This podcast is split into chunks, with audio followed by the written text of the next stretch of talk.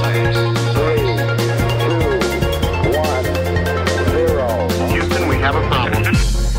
Hoje, no nosso programa de ciência, falamos com a vencedora do Grande Prémio Ciência Viva 2021, Maria Amélia Martins Loução, pela ação na promoção da cultura científica enquanto professora, bióloga e divulgadora na área da ecologia, da ecologia aliás. É presidente da Sociedade Portuguesa de Ecologia e tem-se destacado também pela participação pública através da escrita de artigos de opinião sobre as ameaças à biodiversidade. Agradeço a disponibilidade de Maria Amélia Martins Loução. Antes de mais, como é que foi eh, receber este prémio, esta distinção, um grande prémio? Prémio Ciência Viva 2021? Uh,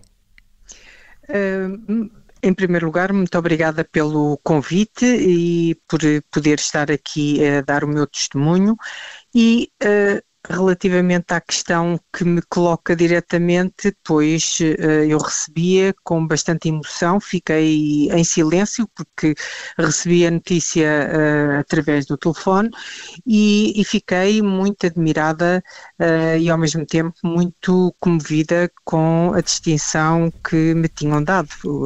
Foi essencialmente isso. Nunca esperei uh, que, que o fizessem e que fosse tivesse este mérito uh, aos olhos das outras pessoas uh, hum. só porque é que faço aquilo que gosto de fazer. Exatamente. E qual é, qual é a importância deste tipo de, de prémios, deste tipo de, de reconhecimento também?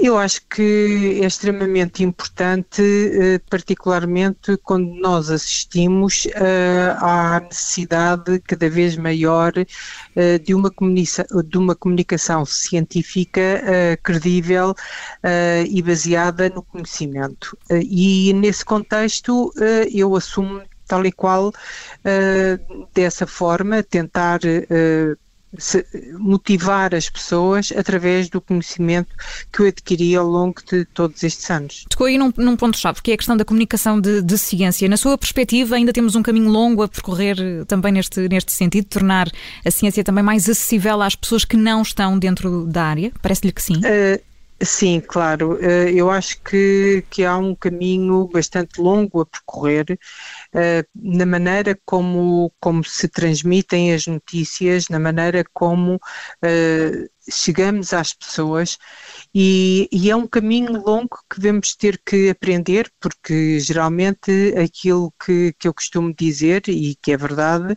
as pessoas uh, leem e ouvem estes, estes temas uh, científicos, uh, especialmente os convertidos. as outras pessoas, as, as, pessoas do povo, de facto, a maior parte delas, a não ser que seja algo que lhe diga diretamente, de resto é muito difícil as pessoas tomarem atenção ou interessarem-se por isso.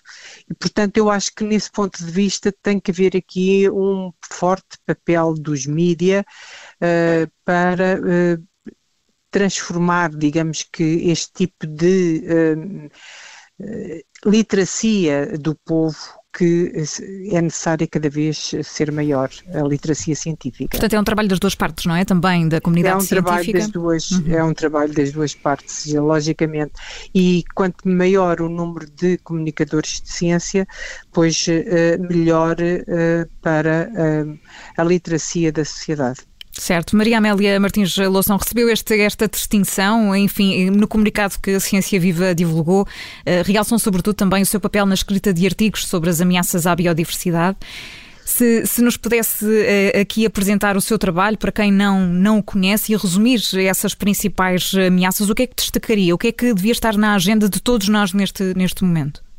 Eh, eu acho que uh, aquilo que eu costumo dizer uh, é que as pessoas têm que começar a sentir, a perceber esta necessidade de diversificar.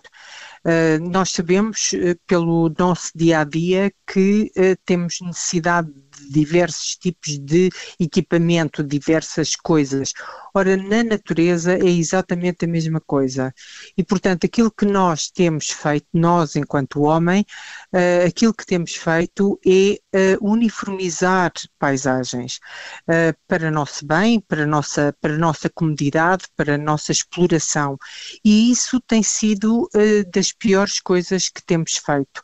E quando não é para explorar para uniformizar, para explorar, como por exemplo o caso da madeira, ou o caso dos produtos agrícolas, de bem de consumo, etc., e para colocar casas, zonas urbanizadas. E, de facto, nós estamos ehm, a, retirar toda a diversidade natural que existia uh, e que ainda existe em alguns locais, e isso é dos maiores perigos que nós uh, temos vindo a fazer. E parece-lhe que a comunidade internacional e aqui em Portugal também, nós estamos a encarar este tipo de problemas de forma uh, séria. Nós temos, por exemplo, os líderes mundiais reunidos na, na COP26. Parece-lhe que aquilo que sairá da COP26 será suficiente, está a ser realista ou, pelo contrário, falta aqui também uma certa, uma certa dose de compromisso?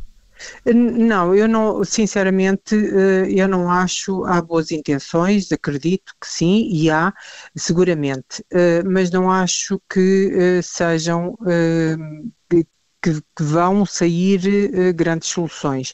E isto porquê? Pela dificuldade que as pessoas têm de entender que uh, só pelo facto, por exemplo, de estabelecer uma estratégia política, de reflorestar, dizem vamos reflorestar, fazemos apostas na reflorestação. Ora, depende do tipo de reflorestação. E antes de pensarmos em reflorestar, nós deveríamos pensar era assegurar, preservar as poucas florestas e a diversidade que nós temos. E isso nunca é pensado.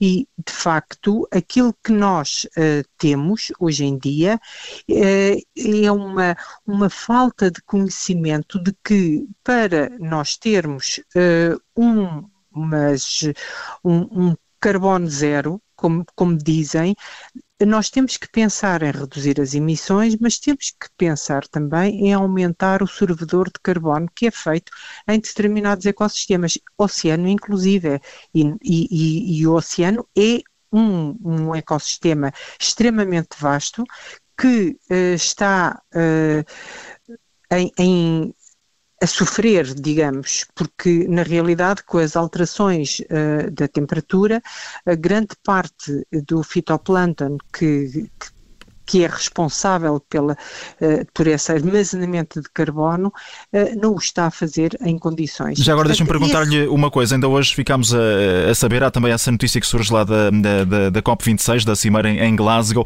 de que há um, um pódio vazio, podemos chamar-lhe assim, os três primeiros lugares não estão preenchidos no que diz respeito ao índice de, de desempenho climático. Portugal ocupa a 16 posição. O facto de termos aqui estes três lugares vazios, uh, obviamente é uma, uma mensagem dura também por parte da, da Cimeira. Isto diz-nos muito também daquilo que, que é neste momento o, o combate a nível global eh, às alterações climáticas. Podemos dizer, ainda que haja eh, esses sinais que vão sendo dados, que, que não estamos neste momento ainda a fazer o suficiente para, para tentarmos eh, contornar aquilo que é uma, uma situação dramática, como já vai sendo enunciado por vários líderes mundiais?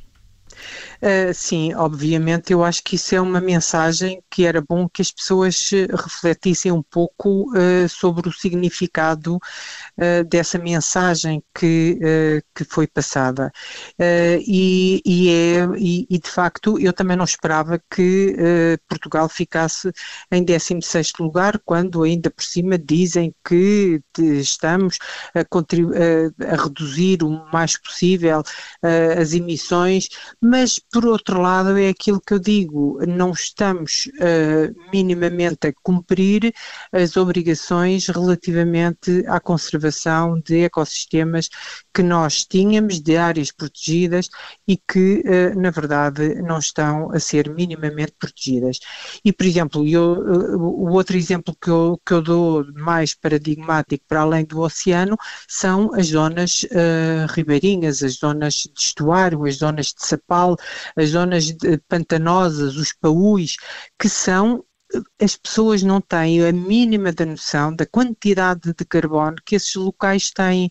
E é uma, uma um, são sorvedores de carbono extremamente elevados, mais até do que determinado tipo de florestas e as pessoas não têm o mínimo de consciência, têm, uh, começam a dizer que aquilo não serve para nada, aquilo não produz nada, portanto geralmente as, as pessoas olham para a natureza como que uh, ou produz ou não produz, ou serve ou não serve, sem se lembrarem que, independentemente de servir para retirar comida, que geralmente é aquilo que se pensa, ou das fibras, há um, serviços do ecossistema, como por exemplo a qualidade do ar, a qualidade da água, a, a, a tal a, quantidade de carbono que é fixada, tudo isso são Uh, serviços que os ecossistemas uh, nos, nos dão e para os quais nós não pagamos, não sabemos dar o valor devido a esses, a esses bens que nos são dados de, de graça. Maria Amélia Martins Louçã, muito obrigada pela disponibilidade, por ter juntado a nós. É presidente da, da Sociedade Portuguesa de Ecologia e venceu este prémio. É a grande vencedora do Prémio Ciência Viva 2021. Tem-se destacado pela participação pública através da escrita de artigos de opinião sobre precisamente as ameaças à biodiversidade e hoje juntou-se à tarde em direto.